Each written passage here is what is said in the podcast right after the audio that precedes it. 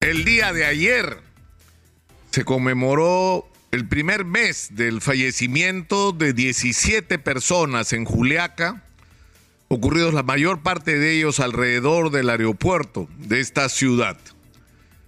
Y lo que ocurrió ayer fue lamentablemente, al final, otro episodio que ha terminado con una cantidad hasta ahora indeterminada de heridos que seguían siendo atendidos, entre ellos un niño de 11 años.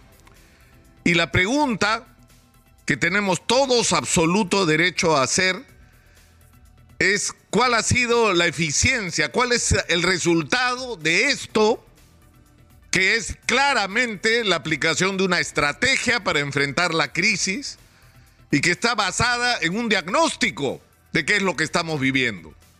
Porque si uno piensa que lo que estamos viviendo es que hay un grupito minúsculo, minoritario, no representativo del país, violentista, financiado por narcotraficantes, por mineros ilegales, ¿no? A los que se les trata como delincuentes, de vándalos, y que la respuesta para controlar esto es meter bala, entonces la conclusión debía ser que esto ya debió terminar. Porque hace dos meses que meten bala. Y dos meses que priorizan la salida puramente policial y militar de una crisis que tiene raíces políticas inmediatas y profundas raíces sociales. Históricas, como diría Alan García. Lo que ocurre es que quienes están en el gobierno no entienden nada de lo que está pasando en el país. Y los señores que están en el Congreso viven literalmente en otro país.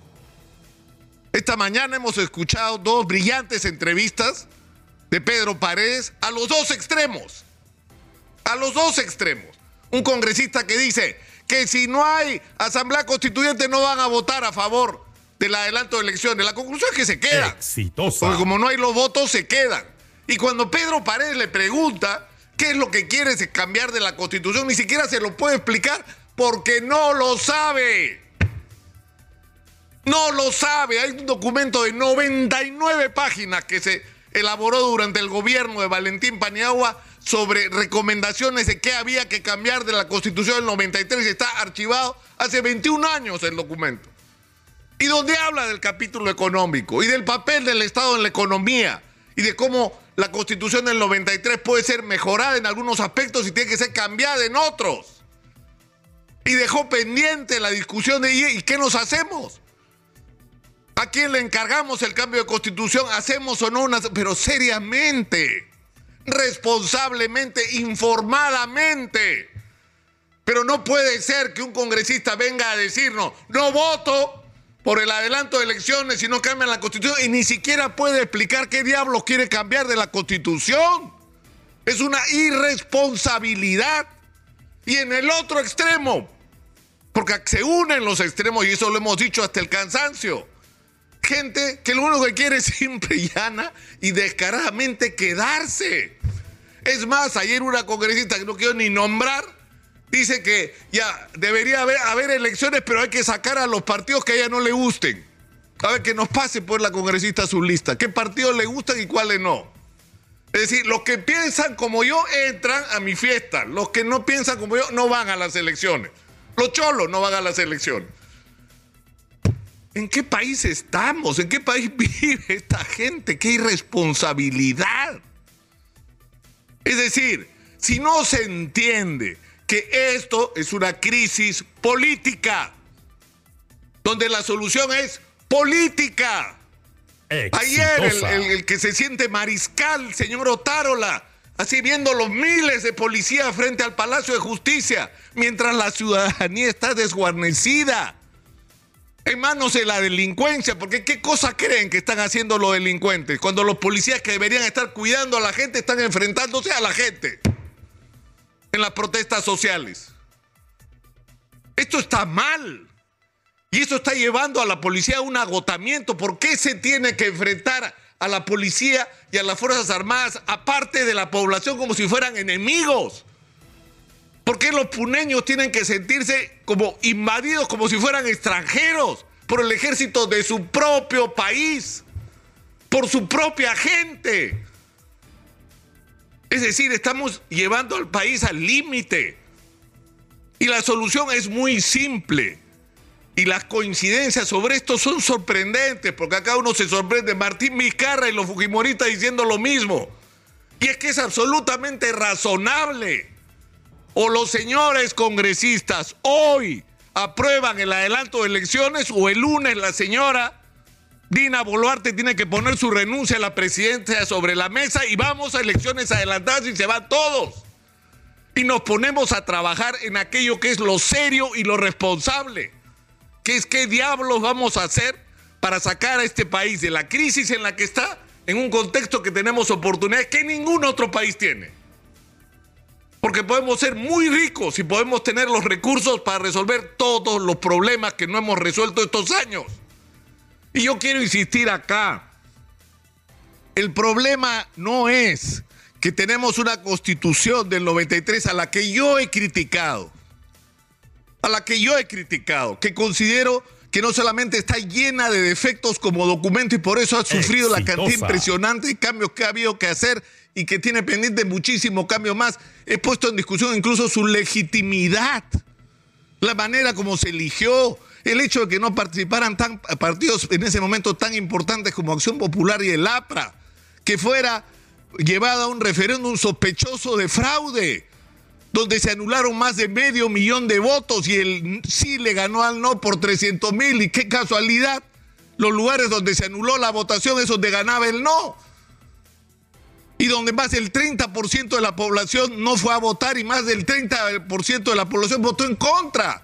Es decir, que tenemos una constitución que en su momento solo tenía el 30% de respaldo de los ciudadanos, cuando de lo que se trata es que la constitución nos represente a todos, pero así estamos pues. Así estamos y la pregunta es, la, responsabilidad de lo que estamos viviendo, de un país que ha crecido en términos macroeconómicos, porque así como esa constitución tiene defectos, también tiene virtudes. Porque en medio de todo ha permitido atraer inversión y gracias a esa inversión el Perú ha crecido en términos macroeconómicos y ha ingresado muchísimo dinero al Perú. Hemos multiplicado el presupuesto de la República, pues la pregunta es ¿dónde está esa plata? Y no está donde debería estar, porque no tenemos infraestructura.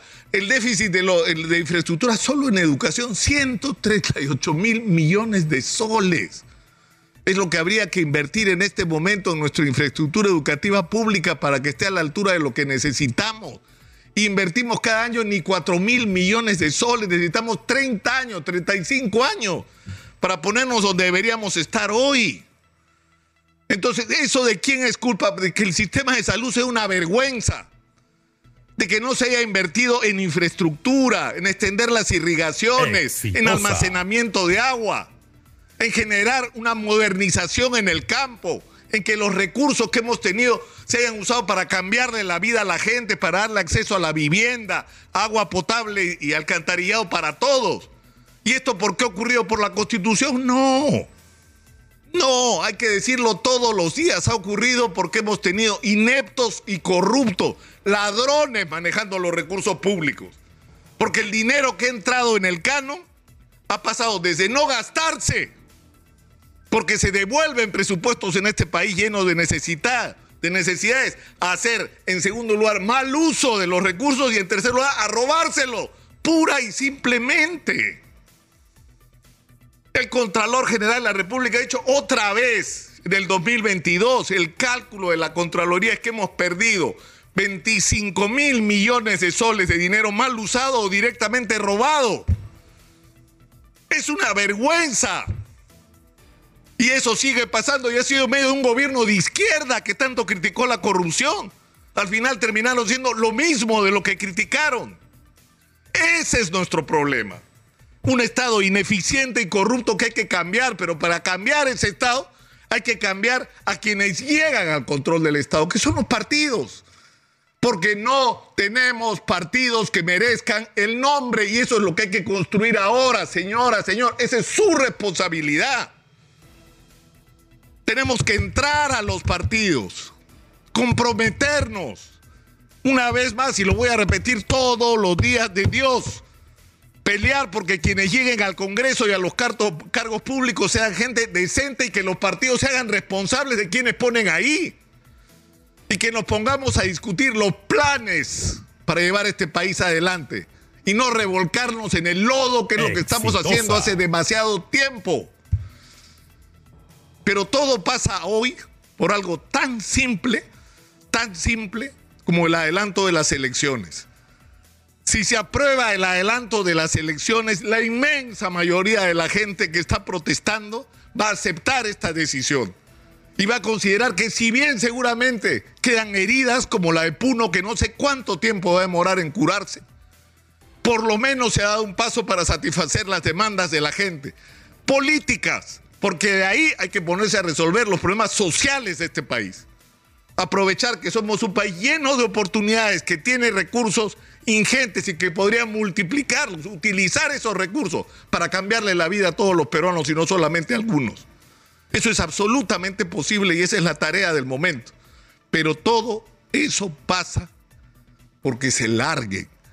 Lárguense, señores congresistas, reciban el mensaje. Ustedes no representan a los peruanos. Señora Dina Boluarte se tiene que ir. Y si va a ir presa, tendrá que ir presa. Y si va a pretender asilarse, vaya consultando de una vez a qué embajada se va. Pero no tienen derecho ni la señora Boluarte ni los congresistas a que estemos viviendo lo que estamos viviendo hoy. No tienen derecho. Y una vez más, ya es hora de que se vaya. Lárguense, que es lo que la sociedad les está pidiendo. Soy Nicolás Lucar, esto es Hablemos Claro, estamos en Exitosa, la voz que integra al Perú.